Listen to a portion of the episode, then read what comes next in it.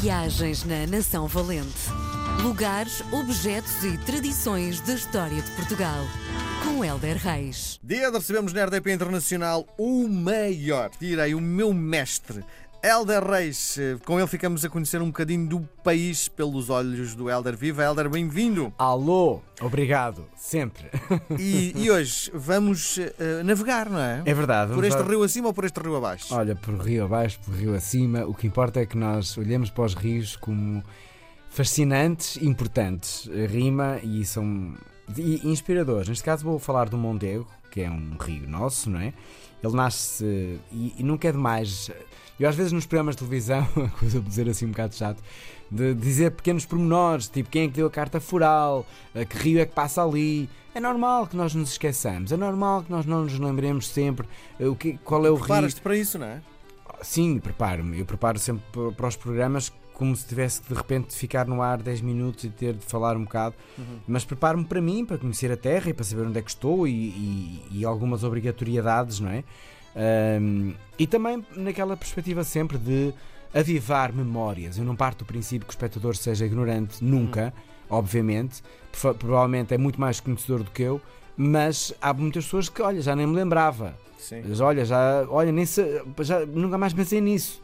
E tal, está ali um avivar da memória. Pronto. E isto é um, entendam isto não como presunção, mas como um avivar da memória. Porque o Mondego eh, é o maior eh, rio a nascer em Portugal, é o nosso maior rio.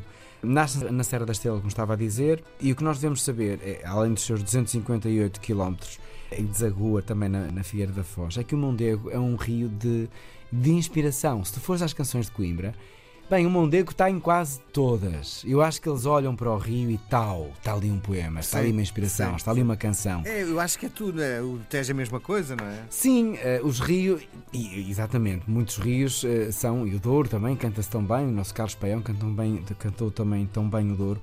Os rios, mas o, o Mondego tem ali uma carga dramática, não sei se foi devido ao Pedro e a Inês, que se correspondiam ali por uns, uns afluentes, diz-se. Não sei, há ali um misticismo, uma, uma inspiração à volta da serenidade do Mondego que, que toca.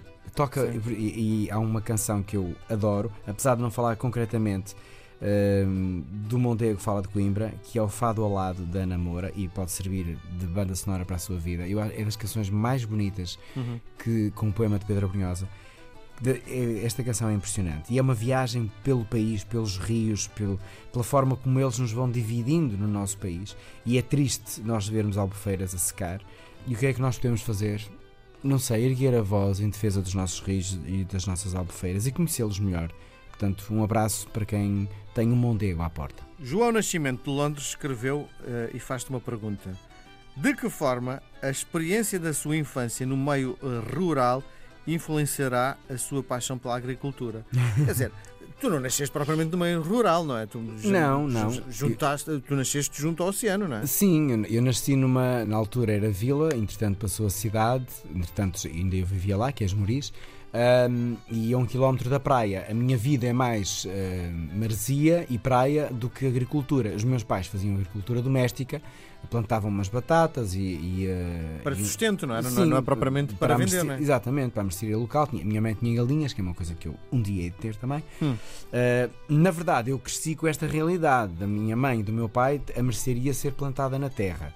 E de, de eu, de eu estar descalço na terra e a sentir a terra fresca porque os meus pais regaram, ou mais seca porque estava calor, uh, e, o fresco da erva, e, e eu cresci nesse ambiente. Não eram agricultores intensivos, nem eram uh, só agricultores. A minha mãe foi instrutora primária, e meu pai foi chefe ferroviário durante toda a vida. Um, a minha família sempre viajou, sempre mudou de casas e eu sempre tive uma relação com o mar muito grande, de inverno todos os dias, de verão o dia todo. Mas muita, quando estava em casa, lembro-me de, de ter uma cama de rede debaixo do limoeiro e olhar para os limões e cheirar-me a limão e fazer uma limonada fresquinha no verão. Faz parte da minha vida uma relação orgânica com a terra e de usufruto. Provavelmente a minha inspiração e a minha necessidade de voltar a ela também. Muito bem. Voltamos a conversar na próxima semana. Saúde. Um beijo grande, até para a semana. Viagens na Nação Valente. Lugares, objetos e tradições da história de Portugal. Com Helder Reis.